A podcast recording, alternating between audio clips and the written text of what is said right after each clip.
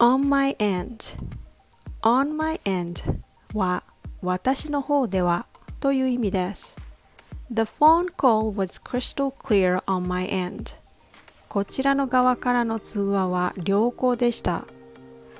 There's nothing I can do to fix the problem on my end. I think the problem is your Wi-Fi connection. こちらの方では問題に対応できません。 そちら側の Wi-Fi コネクションの問題だと思われます。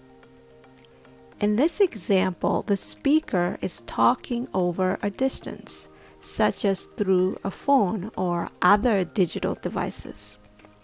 On my end means over here or in the place where I am. There's physical distance separated by wires. So suppose you and I are on the phone. there's my end and your end. This is a very useful expression when you talk to someone on Zoom or on the phone, especially when there's an issue with connectivity. I hope you were able to hear my lesson today with no problem on your end. Thanks for listening.